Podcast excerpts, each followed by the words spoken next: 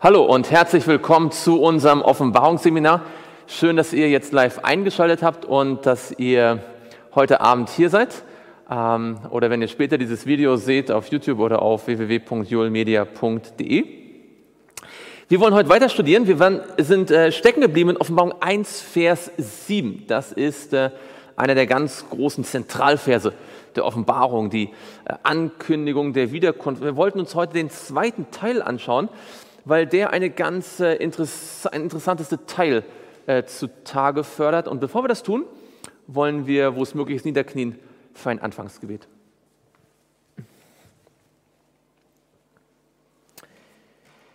Lieber Vater im Himmel, wir möchten dir von ganzem Herzen Dank sagen, dass du uns mit deinem Heiligen Geist erfüllen möchtest, um dein Wort so zu verstehen, wie du es gemeint hast. Herr, wir möchten dich bitten, dass du jetzt nach deiner Verheißung, dass wo zwei oder drei in deinen Namen hinein versammelt werden, dass du mitten unter ihnen bist, dass du tatsächlich in unserer Mitte bist, dass du uns unterrichtest durch dein Wort, dass wir verstehen, was dein Wort sagt und dass wir dadurch gestärkt werden für den Alltag. Herr, wir brauchen deine Gegenwart so dringend. Unsere Weisheit und unsere Kraft ist viel zu schwach und kann überhaupt nichts. Aber du hast versprochen, dass du uns stärken möchtest. Herr, ich möchte dich bitten, dass wir jetzt erleben, dass du unser Lehrer bist und dass wir voller Freude über dein Wort im Glauben wachsen dürfen. Das bitten wir im Namen Jesu. Amen.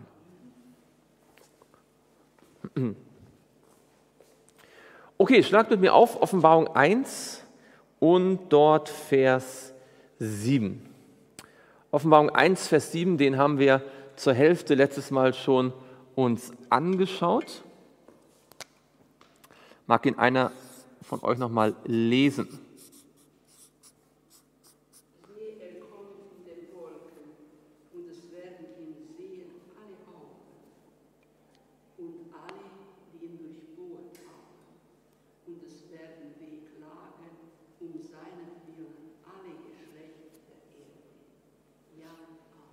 Genau, wir haben das letzte Mal uns nochmal Gedanken gemacht über diese Lehre von der Wiederkunft, die eine ganz entscheidende Lehre ist in der Bibel, von der wir gesehen haben. Sie geht schon seit den Zeiten vor der Sinnflut bis in, die, äh, in das letzte Buch der Offenbarung. Das ist überall zu sehen. Und wir haben ein paar Dinge äh, herausgearbeitet, was die Wiederkunft auszeichnet. Könnt ihr euch daran erinnern? Was sind einige der wesentlichen Aspekte von der Wiederkunft? Ja, genau, er kommt sichtbar. Jesus kommt hörbar. Ja, was fällt euch noch ein? Sichtbar, hörbar sind eigentlich zwei der wichtigsten. Was haben wir noch gesagt? Es wird genau ein globales Ereignis sein. Alle Völker werden ihn sehen, alle werden ihn wahrnehmen. Ja? Mit allen Engeln haben wir gesagt, ja, in der Herrlichkeit des Vaters und zwar, wie wir es hier sehen, in den Wolken des Himmels. Und wenn er wiederkommt, was wird passieren? Wenn Jesus wiederkommt, was wird passieren? Die Gerechten werden auferstehen. Wir werden heute noch ein bisschen über die Auferstehung sprechen. Genau, was wird noch passieren? Die Totenauferstehung der Gerechten. Und die anderen, die Gläubigen sind, äh, die gläubig sind und noch nicht tot sind, die werden verwandelt werden und dann werden alle gemeinsam ihm entgegengerückt werden. Daraus haben wir geschlussfolgert, dass Jesus, wenn er wiederkommt, ähm, vor den tausend Jahren, dass er nicht die Erde berührt, ja, sondern dass wir ihm entgegengerückt werden und äh, dann bei ihm sein werden äh, alle Zeit. Wir treffen in der Luft. Ganz genau. Und was passiert mit den Ungläubigen? Was passiert mit denen, die Gott nicht gehorchen wollten?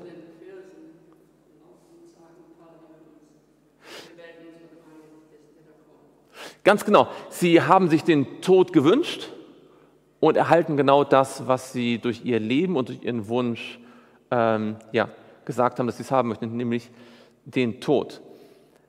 Interessant ist jetzt hier eine, eine besondere Bemerkung in Vers 7. Siehe, er kommt mit den Wolken und jedes Auge wird ihn sehen, auch die, welche ihn durchstochen haben. Warum wird das jetzt hier so besonders betont? Wenn das heißt, alle Augen werden ihn sehen, auch die, welche ihn durchstochen haben. Das ist sehr merkwürdig. Man hätte ja auch schreiben können, alle Augen werden ihn sehen, es werden sich seinetwegen an die Brust schlagen, alle Geschlechter der Erde. Das würde bedeuten, alle, die auf der Erde leben, werden ihn sehen. Aber stattdessen steht hier, alle werden ihn sehen, auch diejenigen, die durchstochen haben. Was ist daran merkwürdig?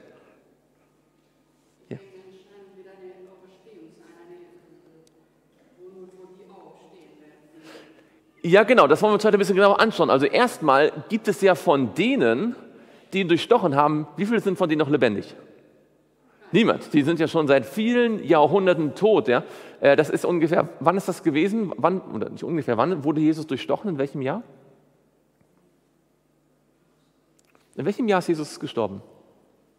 Nach biblischer Chronologie. Ein Datum, das man sich aus Daniel 9 vielleicht in Erinnerung hat. Welches ist das Jahr, in dem Jesus gestorben ist? Das Jahr 31, genau. 27 die Taufe, ja, und dann also im Herbst 27, dreieinhalb Jahre bis in Frühjahr 31. Jesus ist im Frühjahr 31 gestorben. Und jetzt haben wir das Jahr 2021, also wir sind genau 1990 Jahre sozusagen. Zehn Jahre fehlen noch, dann sind es 2000 Jahre seit der Zeit. Aber der Punkt ist natürlich, niemand lebt so lange. Ja? Also selbst ein Methusalem wäre schon lange, lange, lange, lange, lange, lange tot, wenn er damals gelebt hätte.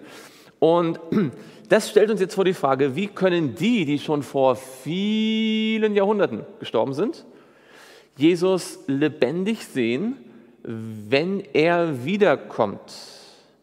Die Frage müssen wir uns stellen. Zunächst einmal wollen wir uns genauer anschauen, was das hier mit diesem Durchstochen ähm, auf sich hat.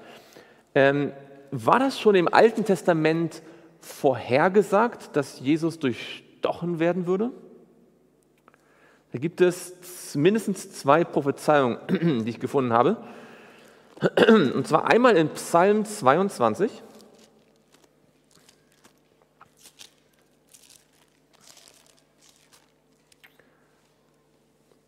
Psalm 22 und dort lesen wir Vers 17. Psalm 22, und dort Vers 17. Wer möchte mal lesen?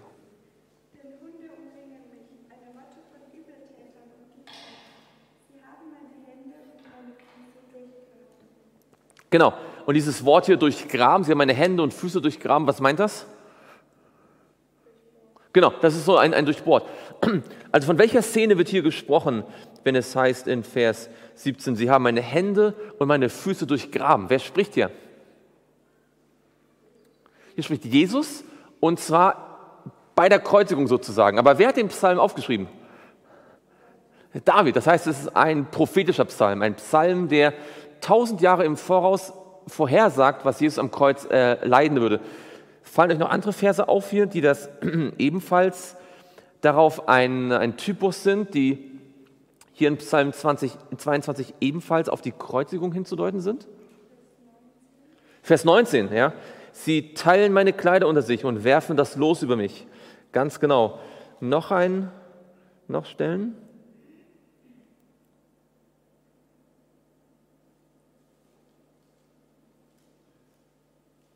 Also Vers 17 ist ganz deutlich, Vers 19 ist ganz deutlich. Hm? Genau, 8, 8 äh, und 9. Alle, die mich sehen, spotten über mich. Sie reißen den Mund auf und schütteln den Kopf. Er soll doch auf den Herrn vertrauen. Der soll ihn befreien. Ja, das ist genau am Kreuz auch passiert. Ähm, der soll ihn retten. Er hat ja Lust an ihn. Vers 2. Mein Gott, mein Gott, warum hast du mich verlassen? Also, Psalm 22 gehört zu den eindeutigsten Prophezeiungen auf den Kreuzestod von Jesu. Und dort haben wir diese äh, Formulierung, sie haben meine Hände und meine Füße durchgraben. Es gibt noch eine Prophezeiung über dieses Durchstechen, und zwar in Sacharja. Wenn ihr Sacharja aufschlagt, Sacharja Kapitel 12 und dort Vers 10.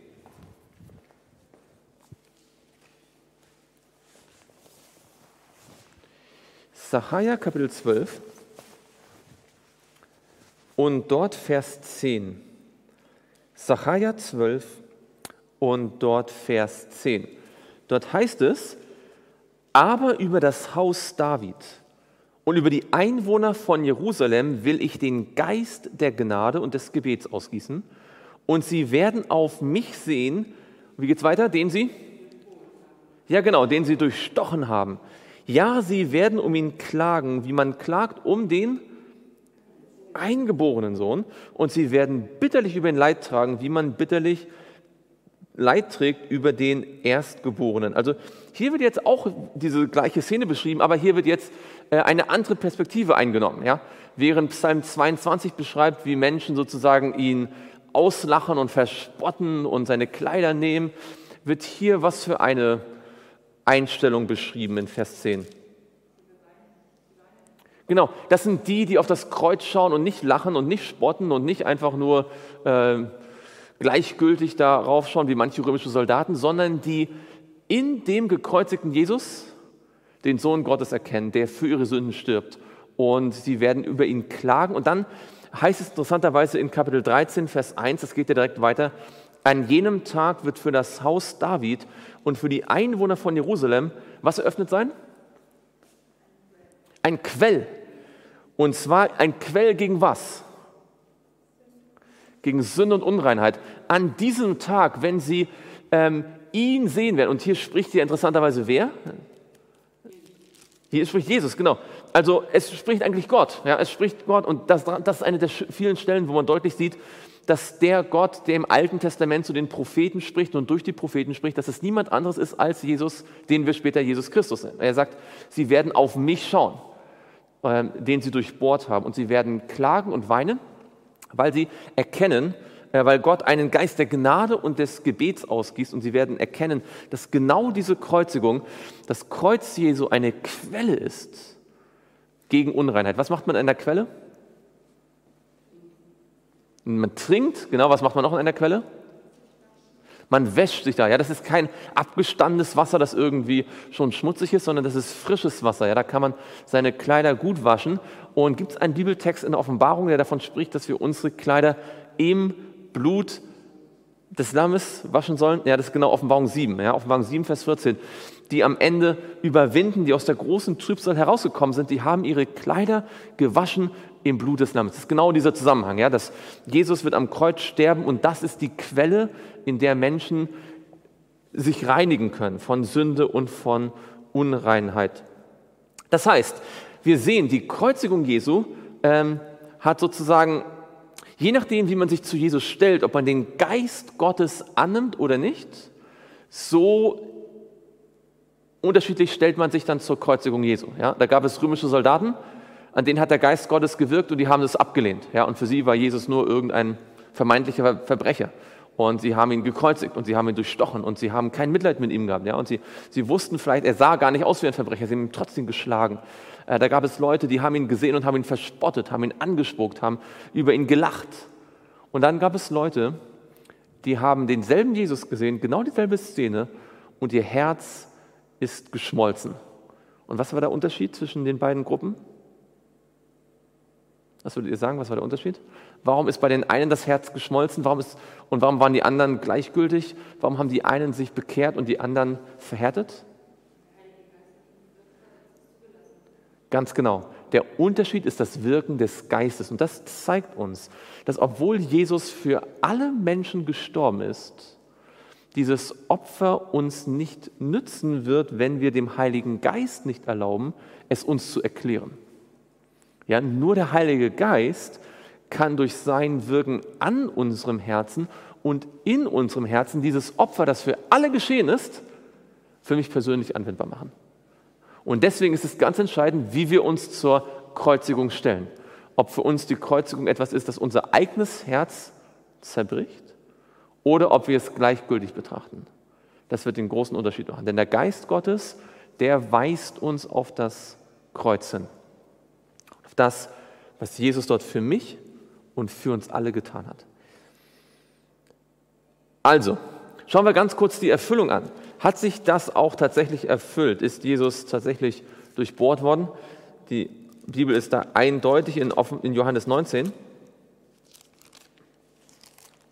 Johannes 19 und dort Vers 34.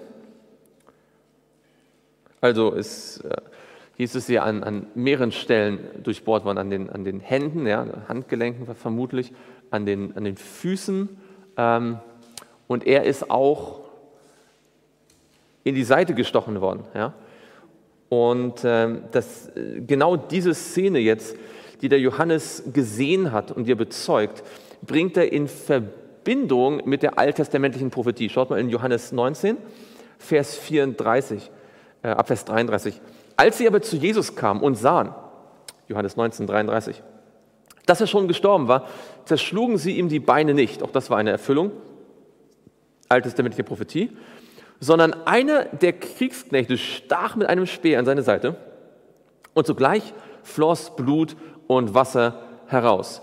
Und dann heißt es in Vers 36, denn dies ist geschehen, damit die Schrift erfüllt würde, kein Knochen soll ihm zerbrochen werden. Und wiederum sagt eine andere Schrift, sie werden den ansehen, welchen sie durchstochen haben. Also Johannes bezeugt als Augenzeuge das, was David und was Sacharja prophezeit haben über den Messias, habe ich mit eigenen Augen gesehen, er ist durchstochen worden. Jetzt, Johannes hat natürlich gewusst, wenn das eine Erfüllung der biblischen Prophetie ist, dann ist das sehr bedeutsam.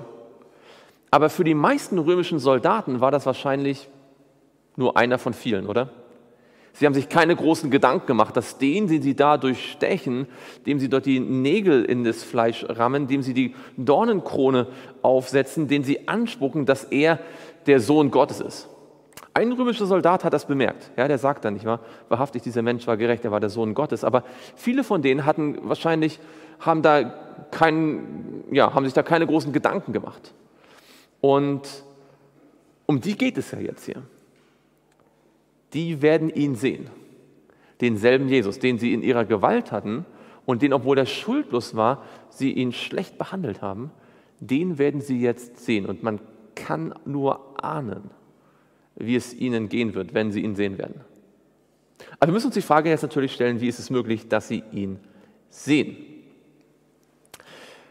Wie können Menschen, die jetzt schon tot sind, die Wiederkunft Jesu miterleben, wenn es doch heißt, dass erst wenn Jesus wiedergekommen ist, er die Toten und dann auch nur die Gläubigen auferweckt. Wir schauen uns das alles jetzt mal nochmal im Detail an.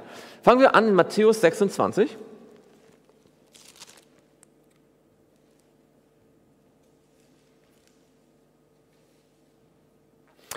Matthäus 26 und dort Vers 64. Dort heißt es, ähm, Matthäus 26, Vers 64, das ist gerade, wo Jesus äh, vor dem hohen Priester steht, kurz vor seiner Kreuzigung und verhört wird.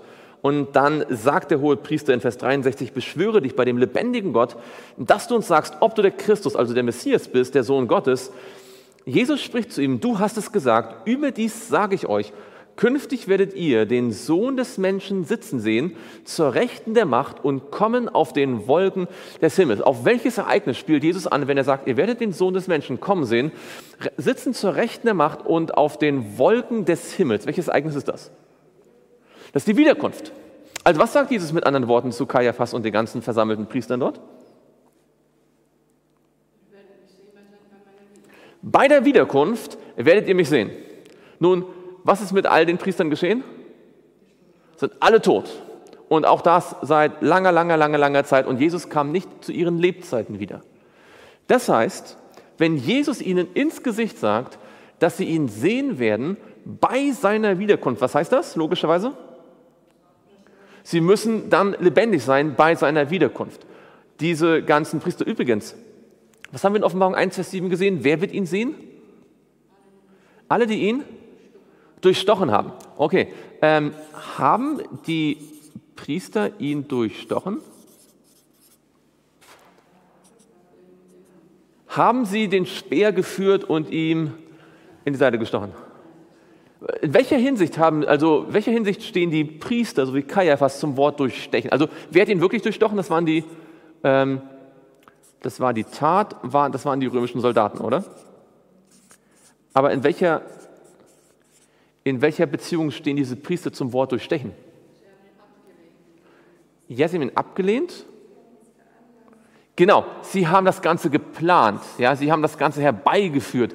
Sie haben Jesus angeklagt, ihn den Römern überliefert, ihn zu Pontius Pilatus geschleppt. Wenn die, wenn die Priester Jesus nicht vor Pilatus geschleppt hätten, wäre er nicht von ihnen jetzt äh, in diesem Moment durchstochen worden. Ja? Das heißt nicht nur die Tat, sondern auch der Plan sozusagen. Ja? Sie haben es zwar selbst nicht getan, sie haben aber andere dazu angestiftet und da sieht man sehr schön, dass auch sie unter, dieses, unter diesen Begriff fallen. Sie haben ihn auch durchstochen. Ähm, nicht buchstäblich, aber ähm, geplant. Sie haben, waren auch schuld daran, genau, ähm, die Priester. Und das ist deswegen interessant, weil, und das ist nur eine, eine Fußnote, äh, geht nun mit mir ganz kurz zur Offenbarung. Offenbarung Kapitel äh, 22. Und dort in Offenbarung, äh, nicht Offenbarung 16, Entschuldigung, Offenbarung 16, Vers 5 und 6, das ist in den sieben letzten Plagen. Ja? In den sieben letzten Plagen, äh, wann, wann finden die Plagen statt? Vor oder nach der Gnadenzeit? Vor dem Ende der Gnadenzeit oder nach? Nach dem Ende der Gnadenzeit. Das heißt, wie viele äh, Märtyrer wird es geben in der Plagenzeit? Keine. Okay. In dieser Plagenzeit wird es trotzdem einen Todesbefehl geben, ja, wie in Offenbarung 13 uns sagt, ja, wie er in vom Buch Esther typologisch angedeutet wird, das ist ein anderes Thema. Und hier steht, schaut mal auf Morgen 16, Vers 5. Und ich hörte den Engel der Gewässer sagen, gerecht bist du, o Herr, der du bist und warst, und der Heilige bist, dass du so gerichtet hast, denn das Blut der Heiligen und Propheten haben sie vergossen und Blut hast du ihnen zu trinken gegeben, denn sie verdienen es. Werden alle Menschen auf dieser Welt, die am Ende der Zeit die sieben Plagen erleiden, werden die sich alle des Mordes an Gläubigen schuldig gemacht haben? Nee, nicht alle Menschen, die am Ende die sieben Plagen leiden, haben tatsächlich Gläubige buchstäblich umgebracht. Aber sie standen alle dann in dieser letzten Zeit, in dieser Endzeit, hinter dem Plan. Ja, sie, sie waren alle da, dabei, sie haben das mit gefördert, mit unterstützt, äh, haben darauf gewartet, dass es geschieht.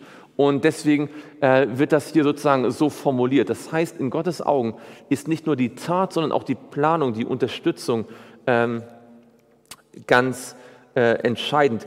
Das kann man sehr schön sehen in einer allgemeinen Aussage von Paulus im Römer. In äh, Römer Kapitel 1, Vers 32 wird dieser Gedanke eigentlich schön zusammengefasst, ja?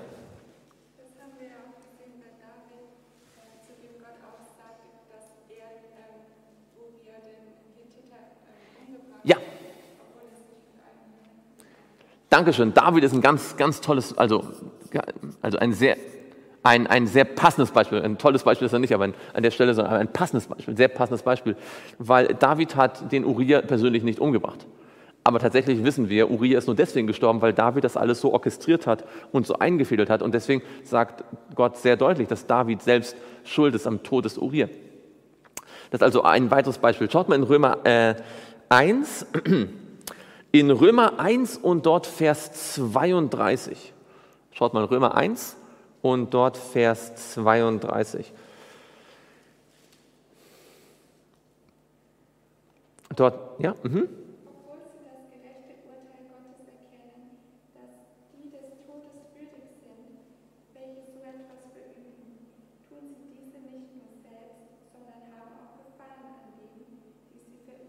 Genau, da geht es um die ganzen Sünden, ja, die Götzendiener sich ausgedacht haben. Die werden ja zum Teil explizit beschrieben äh, weil sie die Verehrung des wahren Gottes, die Anbetung des wahren Gottes verlassen haben.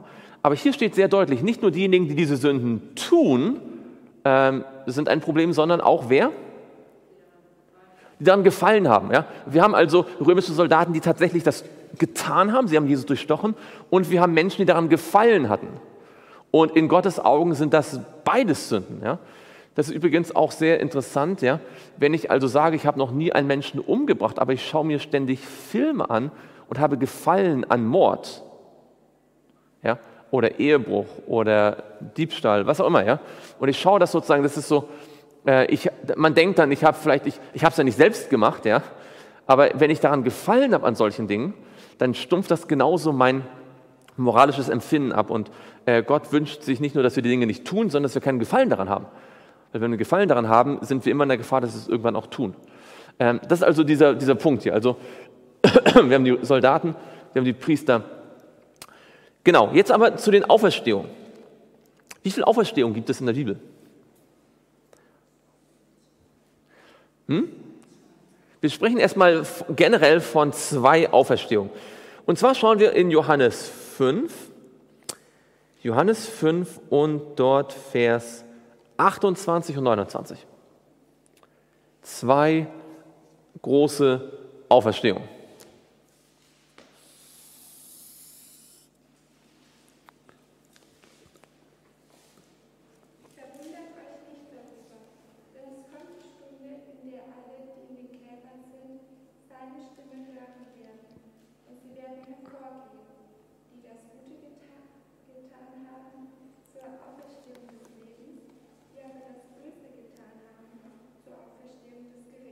Genau. Wie heißen die beiden Auferstehungen? Zwei Namen für die Auferstehung. Die eine heißt wie? Genau, wir haben die Auferstehung des Lebens und wir haben die Auferstehung des Gerichtes. Zwei Auferstehungen. Kennt ihr noch eine Bibelstelle, die deutlich macht, dass es zwei sind, die auch zeitlich voneinander getrennt sind? Weil hier könnte man denken, okay, äh, hier wird nur deutlich, es sind zwei verschiedene Qualitäten. Eine Auferstehung ist zum Leben, eine ist zum Gericht. Äh, das heißt, offensichtlich, dieses Gericht führt nicht zu einem ewigen Leben. Ja? Ähm, das ist ganz wichtig, wenn ihr darüber nachdenkt. Hier geht es nicht um eine Auferstehung für den Himmel und eine Auferstehung für eine ewig brennende Hölle, in der man ewig lebt, sondern es gibt eine Auferstehung fürs Leben und eine Auferstehung für den Tod. Ja, für das Gericht. Ähm, kennt ihr noch eine Bibelstelle, wo die beiden Auferstehungen beschrieben werden und wo sie auch zeitlich auseinander ähm, dividiert werden, wo man sieht, dass sie zu verschiedenen Zeiten stattfinden. Welche Stelle wäre da so die geeignetste?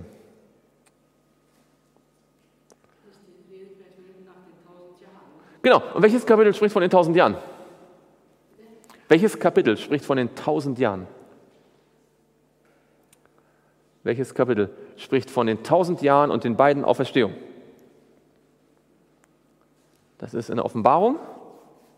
Schon wieder ein bisschen her, dass wir es hier studiert haben. Ich weiß. Das Offenbarung, Kapitel, ist nicht 22, nicht 21, sondern hm? 20, genau. Kann man sich gut merken. Die ersten beiden Kapitel der Bibel sind eine Welt ohne Sünde. Die letzten beiden Kapitel der Bibel sind eine Welt ohne Sünde. Im dritten Kapitel der Bibel kommt die Sünde in die Welt. Im drittletzten Kapitel der Bibel wird die Sünde ausgerottet, während der tausend Jahre und nach, also nach den tausend Jahren dann. Genau, also deswegen das Kapitel, wo mit den tausend Jahren, wo am Ende die Sünde ausgerottet wird, der Tod ausgerottet wird, der Satan endgültig vernichtet wird, das ist Offenbarung 20, das drittletzte Kapitel der Bibel. Okay, Offenbarung 20 und dort lesen wir in Vers 4 bis 6. Wer mag mal lesen? Offenbarung 20, Vers 4 bis 6.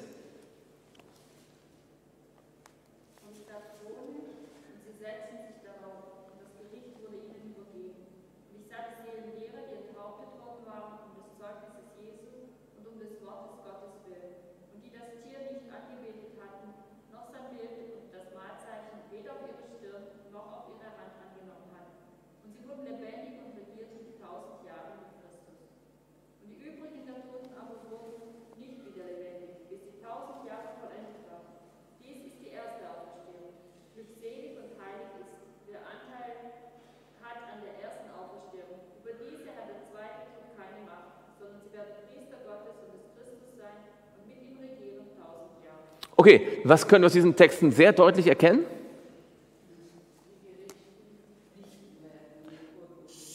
Ja, genau, also die Gerechten werden die Gottlosen richten, genau.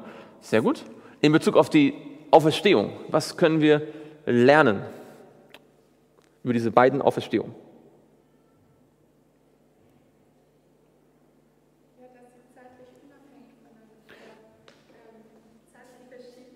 Genau, wir haben eine erste Auferstehung. Wann findet die statt?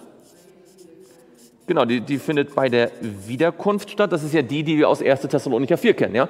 dass äh, die Toten werden auferstehen.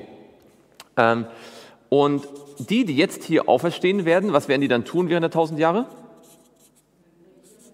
Sie werden genau das tun, was du gesagt hast. Sie werden über die Gottlosen richten. Sie werden die Urteile, die Gott gefällt hat, äh, in Augenschein nehmen. Äh, bestätigen, ja, äh, Fragen stellen dürfen, ähm, all das, was damit zusammenhängt, auch ein eigenes Thema für sich. Aber wir haben tausend Jahre dazwischen Und was sagt die Bibel über die anderen Toten, die nicht in Christus gestorben sind und die nicht bei der Wiederkunft auferweckt werden? Die werden nicht lebendig bis wann? Genau, das heißt, was ist also die logische Schlussfolgerung? Nach den tausend Jahren haben wir die zweite Auferstehung. Und das ist jetzt, jetzt welche ist die Auferstehung zum Leben? Die erste, das ist die Auferstehung zum Leben, weil die, die jetzt hier auferstehen, die werden ewig leben. Und was ist mit der zweiten Auferstehung? Was ist das für eine Auferstehung? Zum Gericht. Warum? Weil die stehen jetzt hier auf und was passiert dann? So mit euren eigenen Worten zusammengefasst. Was sagt Offenbarung 20? Genau, sie werden gerichtet, sie, sie empfangen ihr Gerichtsurteil und das sieht wie aus? Wie, wie, sieht ihr, ihr Gerichtsurteil aus? Also das ist, ja genau, sie stehen auf, um das Gericht zu erfahren äh, und zu wissen, äh, was jetzt passiert. Aber was ist das Gericht, was sie erleben? Genau, und wie wird der Tod ausgeführt? Also wie, wie, wie genau werden sie bestraft in Offenbarung 20? mit Feuer, aber nicht ein brennendes Feuer, das schon seit Ewigkeiten im Erdkern brennt, sondern woher kommt das Feuer? Vom Himmel, himmlisches Feuer. Und was macht es mit ihnen? Es verzehrt sie. Und verzehrt heißt, es wird, sie werden vernichtet. Ja? Sie werden eine Zeit lang brennen und irgendwann werden sie ähm, vernichtet sein.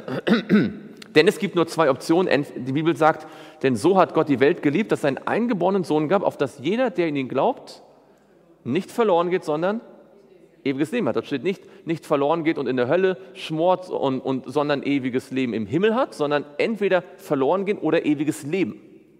Ja, ewiges Leben ist nur bei Gott möglich. Man kann gar nicht ewig in, äh, ohne Gott leben. Das ist unmöglich. Ja? Man, man wird auf jeden Fall vernichtet werden. Die Bibel sagt, sie werden so sein, als hätten sie nie existiert. Das ist ein anderes Thema dann nochmal, aber nur, dass wir das nochmal hier äh, in uns in Erinnerung rufen.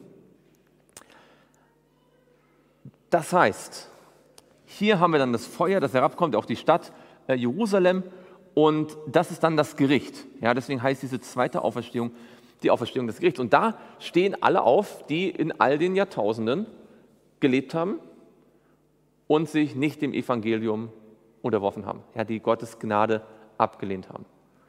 Jetzt, hm? Genau, zu dem Zeitpunkt, also nach hier und vor hier, sind alle Menschen, die auf der Erde gelebt haben, so ähm, im Wesentlichen alle versammelt. Ja, das ist der Moment, auf den Gott wartet, um endgültig die Sünde mit der Bestätigung aller ausrotten zu können. Denn ihr wisst, die Bibel sagt, alle Knie werden sich beugen alle werden zustimmen, dass Gott recht hat, auch wenn sie ihn nicht lieben und sie dann vernichtet werden.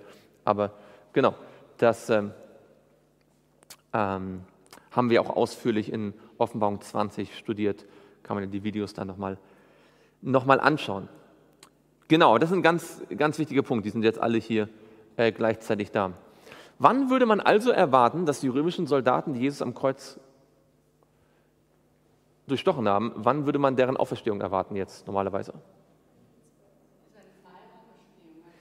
Ja, ja, ja, aber erstmal nach dem, was wir bisher studiert haben, was würde man eigentlich erwarten? Man würde erwarten, dass sie hier auferstehen, oder? Oder werden sie auch auferstehen? Ähm, weil sie ja natürlich nicht während der tausend Jahre im Himmel sind. Ja? Genauso auch die Priester.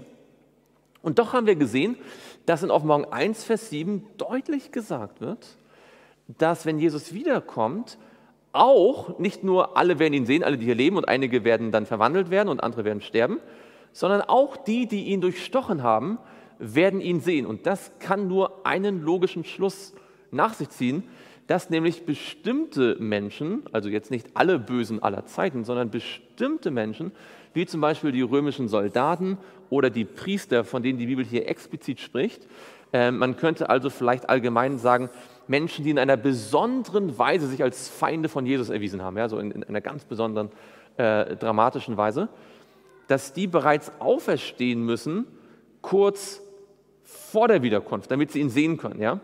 Man nennt das auch, das ist allgemein nicht immer so bekannt, die spezielle Auferstehung, weil sie nur eine spezielle Menschengruppen umfasst. Ja, es ist nicht die generelle Auferstehung und das ist auch jetzt nicht so verwunderlich, weil wir haben schon immer in der Menschheitsgeschichte, oder nicht immer, aber schon zu verschiedenen Zeiten Menschen gehabt, die auferstanden sind vor der ersten Auferstehung. Ja, Lazarus ist auch auferstanden, das war ein spezieller Fall und, und Moses von den Toten auferstanden, ähm, offensichtlich. Und ähm, äh, einige andere, das heißt ja von, von äh, als Jesus gestorben ist, dass sich dann die Gräber geöffnet haben und einige von den Heiligen auferstanden sind. Ähm, das war auch nicht die erste Auferstehung, obwohl die auch dann mit Jesus äh, wohl in den Himmel aufgefahren sind, wenn, wenn wir Epheser richtig dort verstehen, dass er Gefangene mitgenommen hat. Aber der Punkt ist, den ich machen möchte, das hier ist keine sozusagen nullte Auferstehung, als ob das hier nicht gelten würde. Das ist die erste und das ist die zweite Auferstehung, die einmal für alle Gläubigen aller Zeiten, einmal für alle Ungläubigen aller Zeiten. Ähm, es gibt aber, so wie es schon immer in der Geschichte zu besonderen Momenten solche speziellen Auferstehungen gegeben hat, für einen bestimmten Zweck, gibt es hier, sagt Jesus im Voraus, dass bestimmte Menschen ähm, die Wiederkunft live miterleben werden, weil sie vorher auferstehen werden. Und das wird noch aus einer anderen Bibelstelle sehr deutlich, und zwar in Daniel. In Daniel Kapitel 12, in Daniel Kapitel 12 und dort lesen wir in Daniel 12 Vers 1 und 2.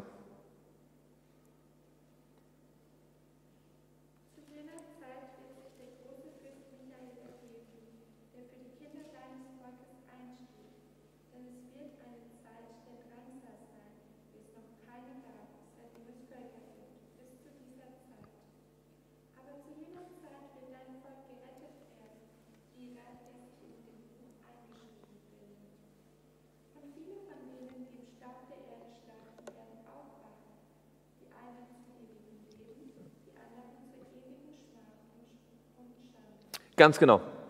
Wer ist der Fürst Michael, der sich hier erhebt? Das ist Jesus, wie wir äh, schon an vielen Stellen gesehen haben, ja, der, so, der so ist wie Gott, ein anderer Name für Jesus, der Gott ist. Ähm, das sieht man hier sehr schön, der für die Kinder seines Volkes einsteht. Ja, das ist der, der für sein Volk eintritt. Das ist Jesus, der hohe Priester. Und welche Zeit wird hier beschrieben? Die Zeit der Trübsal, so wie es nie gewesen ist. Und wann findet die statt? Vor, während und nach der Wiederkunft vor der Wiederkunft. Das ist diese Zeit hier, ja, die, die letzte große Trübsalzeit. Und es heißt, in dieser Trübsalzeit wird Gottes Volk gerettet werden. Und in dieser Trübsalzeit werden viele auferstehen. Was ist, welches Wort fällt hier auf in Vers 2?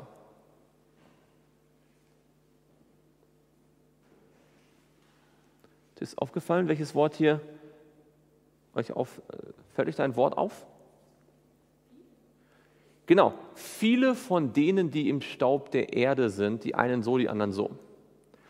Ähm, bei der ersten Auferstehung stehen alle auf, die zum ewigen Leben gehen, und bei der stehen alle auf, die gerichtet werden. Aber hier stehen einfach nur viele auf, das ist ja ein Begriff. Also was sind viele? Sind 100 viele? Sind 3000 viele? 20.000? 50? Ja, also viele stehen auf und zwar die einen zum ewigen Leben, die anderen zur ewigen Schmach und Schande. Das heißt, wir haben hier genau diese Beschreibung einer speziellen Auferstehung von einigen, von denen wir jetzt schon wissen, einige von denen werden dann gleich bei der Wiederkunft wieder sterben. Mit anderen Worten, ähm, der Kaiaphas und andere Hohepriester und einige römische Soldaten, deren Namen wir nicht kennen, werden in der Zeit der Trübsal speziell von Gott auferweckt werden, damit sie, die so einen ganz besonderen äh, Part gespielt haben in der Ermordung von Jesus, in, in, in, in der Kreuzigung Jesu, damit sie ihn wiederkommen sehen in Wolken mit Kraft und Herrlichkeit. Und wenn sie das sehen, werden sie natürlich genau das sagen, was auch in, in Offenbarung 6 beschrieben wird, dass sie nämlich sagen werden, die äh, Berge fallen auf uns. Ja, und sie werden wieder sterben. Und wann werden sie dann wieder auferstehen? Nach den, nach den tausend Jahren, genau. Da gibt es also Menschen, die gestorben sind, einmal im ersten Jahrhundert nach Christus, dann auferstehen werden, bei der Wiederkunft wieder sterben werden und dann nach den tausend Jahren auferstehen werden und wieder sterben werden. Manche Menschen, einige wenige, werden dreimal sterben. Ja. Ähm, und das hat, das hat diese, diese spezielle Auferstehung, die damit äh, zusammenhängt. Interessanterweise sehen wir hier auch, dass es Menschen gibt, die ähm, hier schon auferstehen werden und dann allerdings lebendig sein werden und lebendig bleiben werden. Das heißt, das müssen Menschen sein, die an Jesus geglaubt haben. Ja? Das ist noch, Achtung, das ist noch nicht die erste Auferstehung des Lebens, äh, wo alle auferstehen. Ja? Von, den, also von Abel an bis äh, ähm, ja, in unsere Zeit. Schauen wir mal in Offenbarung, Kapitel 13. Da gibt es einen interessanten, interessanten Hinweis. Offenbarung 14, Entschuldigung. Offenbarung 14 und dort Vers 13. Das ist nicht so, also man sieht es vielleicht nicht auf den ersten Blick gleich, aber in Offenbarung 14, Vers 13 gibt es eine interessante Beobachtung, die man machen kann. In Offenbarung 14 und dort Vers 13 heißt es, und ich hörte eine Stimme aus dem Himmel, die zu mir sprach, schreibe, glückselig sind die Toten, die im Herrn sterben von nun an. Ja, spricht der Geist, sie sollen ruhen von ihren Mühen, ihre Werke aber folgen ihnen nach. Okay, wenn ihr mal diesen Vers in eigenen Worten beschreiben solltet, was steht dort eigentlich in dem Vers? Mal mit eigenen Worten zusammenfassen, was steht in dem Vers?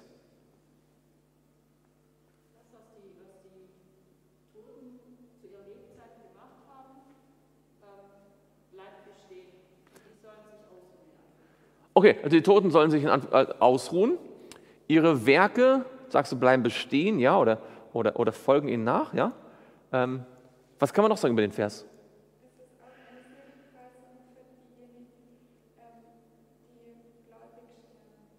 Okay, es ist eine Seligpreisung. Was heißt Seligpreisung? Was bedeutet Seligpreisung? Die sind glücklich. Das ist gut für sie, ja. Wohl dem, heißt es im Alten Testament.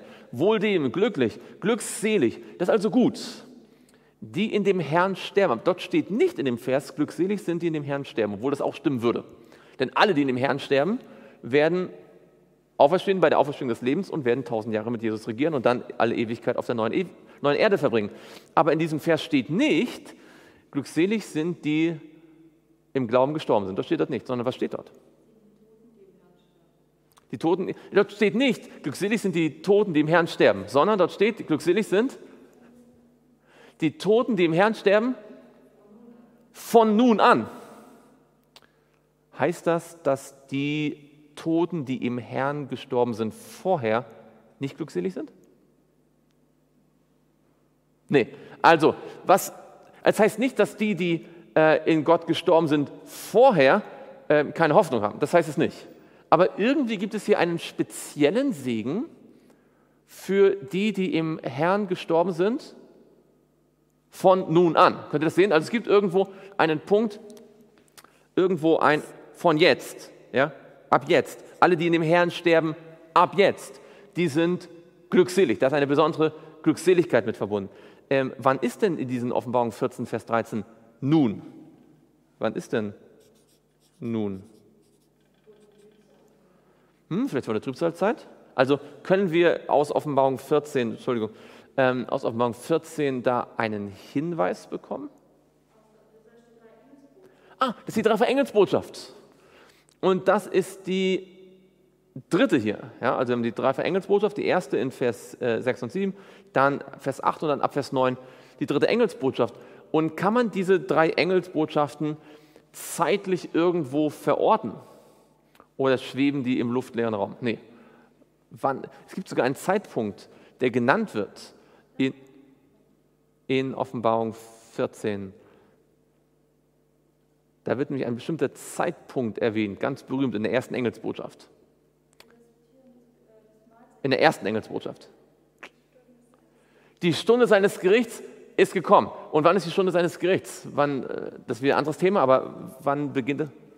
Genau, wir, wir können aus Daniel 8 und äh, Daniel 9 sehr deutlich sehen, dass 1844 das Gericht begann, das die Wiederkunft einleitet. Von nun an bedeutet, dass ein besonderer Segen auf denen liegt, die seit der dreifachen Engelsbotschaft, seit das quasi durch die Welt geht, im Herrn sterben. Warum? Da, die dreifache Engelsbotschaft ist die Bewegung, die die Wiederkunft einleitet. Ja, das sieht man ja im nächsten Vers, in Offenbarung 14, Vers 14, heißt es, und ich sah und siehe eine weiße Wolke. Und auf der Wolke saß einer, der, gleich, der glich einem Sohn des Menschen. Er hatte auf seinem Haupt eine goldene Krone und in seiner Hand eine scharfe Sichel. Warum ist die Dreifach-Engelsbotschaft, also mit welcher Botschaft ist die Dreifach-Engelsbotschaft entstanden? Historisch. Was war die Botschaft, die dazu geführt hat, dass die Dreifach-Engelsbotschaft in die Welt getragen worden ist? Man könnte auch anders fragen, wie heißt die Bewegung, die diese Botschaft in die Welt trägt? Die Adventbewegung. Warum heißt die Adventbewegung Adventbewegung?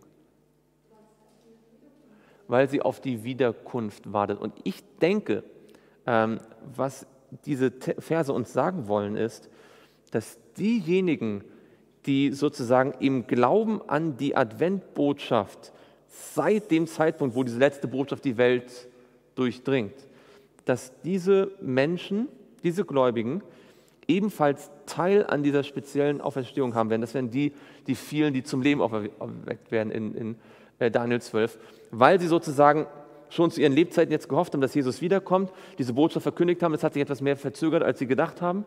Gott wird sie auferwecken, damit sie nicht, damit sie die ganze Wiederkunft, auf die sie ihr Leben hin investiert haben, sehen werden. Und äh, dann werden natürlich alle anderen auch erweckt werden bei der ersten Auferstehung. Aber so verstehe ich das hier. So werden sie Teil dieser speziellen Auferstehung sein. Ähm, die Ellen White hat es mal so ausgedrückt, dass äh, alle, die im Glauben ähm, unter der dritten Engelsbotschaft gestorben sind und die größten Feinde des Evangeliums, die, also die Jesus durchstochen haben und, und, und so, werden bei dieser speziellen Auferstehung auferstehen, um äh, Jesus wiederkommen zu sehen, die einen zum ewigen Leben, die anderen zur ewigen Schmach. Und dann, wenn Jesus wiedergekommen ist oder wenn er wiederkommt, wenn, wenn er dann auf den Wolken des Himmels sich nähert, dann ruft er die Toten her hervor und alle werden verwandelt und die Toten kommen hervor und die werden gemeinsam alle entrückt werden, Jesus entgegen in die Luft. Ja, und so kann man dann all die verschiedenen Bibelverse, die auf den ersten Blick sich zu widersprechen scheinen, sehr schön harmonisieren. Man sieht ein, ein ziemlich äh, interessantes Ganzes. Und das ist diese spezielle Auferstehung, von der die Bibel hier an ein, zwei Stellen, äh, an zwei Stellen mindestens ähm, spricht. Okay, nächste Woche werden wir dann uns noch mit Vers 8 beschäftigen. Vielleicht noch ein letzter Punkt, ähm, was ganz entscheidend ist. Einen letzten Vers habe ich noch vergessen zu sagen. Wir haben ja gesehen, ähm, römische Soldaten und die, die es gut geheißen haben, die werden hier mit Schrecken die Wiederkunft erleben. Nun können wir jetzt sagen, naja, okay, das juckt mich nicht, weil ich war ja nicht dabei bei der, äh, bei der Kreuzigung. Ich habe Jesus nicht durchstochen, ich habe das nicht gut geheißen. Aber die Bibel warnt uns und sie warnt uns sehr deutlich. In Hebräer Kapitel 6.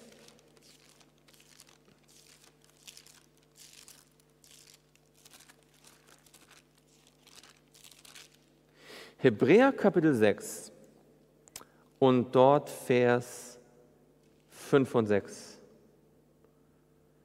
oder ab Vers 4. Da heißt es, denn es ist unmöglich, die, welche einmal erleuchtet worden sind und die himmlische Gabe geschmeckt haben und heiligen Geistes teilhaftig geworden sind und das gute Wort Gottes geschmeckt haben, dazu die Kräfte der zukünftigen Weltzeit und die dann abgefallen sind, wieder zur Buße zu erneuern, da sie für sich selbst den Sohn Gottes wiederum kreuzigen und zum Gespött machen. Es ist also möglich, durch das eigene Leben so zu leben gegenüber Jesus, als würde man ihn durchstechen, als würde man ihn kreuzigen. Ja? Und ich denke nicht, dass wenn wir so leben, wie es hier steht, dass wir dann die Wiederkunft anders erleben werden, als die, die ihn tatsächlich durchstochen, durchstochen, äh, durchstochen haben, durchstoßen haben. In Hebräer 9, letzter Vers für heute in dieser Stelle hier. Ja, 10, Entschuldigung. 10, Vers 29. Hebräer 10, Vers 29. Dort heißt es, wie viel schlimmerer Strafe meint ihr, wird derjenige schuldig geachtet werden, der den Sohn Gottes mit Füßen getreten und das Blut des Bundes, durch das er geheiligt wurde, für gemein geachtet und den Geist der Gnade geschmäht hat. Wenn wir das Blut Jesu für gemein achten, wie es hier steht, wenn wir es ähm, als unwichtig ansehen, so wie die römischen Soldaten das Blut Jesu, das geflossen ist, für unwichtig angesehen haben, dann werden wir genauso wie sie bestraft werden. Und das heißt, die Geschichte von der speziellen Auferstehung, die Geschichte von den römischen Soldaten und den Priestern, ist auch eine Warnung für uns, denn es macht letztendlich wiederum, wie wir gesehen haben, wenig Unterschied, ob wir tatsächlich Jesus durchstoßen oder ob wir geistlich ihn erneut kreuzigen durch unser Leben, indem uns nämlich das Blut Jesu egal ist, indem es uns, äh, ja, wir darüber vielleicht lachen oder spotten oder es äh, für unwichtig erachten. Ähm, das wäre eine ganz schlimme Sache. Und deswegen will uns dieses ganze Thema eigentlich vor allem zu einer Sache führen, nämlich dazu, dass wir uns bewusst machen, wie kostbar und wichtig das Blut Jesu, das er am Kreuz vergossen hat, für mich persönlich ist. Dass wir dem Geist Gottes erlauben, an unseren Herzen so zu wirken, dass auch wir ja, Trauer empfinden über unsere Sünden, so wie wir es in Sacharja gelesen haben, und dass wir das Blut Jesu als die Quelle nehmen, in der wir unsere Kleider reinmachen können. Und zwar von welcher, wie viel Sünde? Von aller Sünde und von aller Ungerechtigkeit. Wir noch gemeint?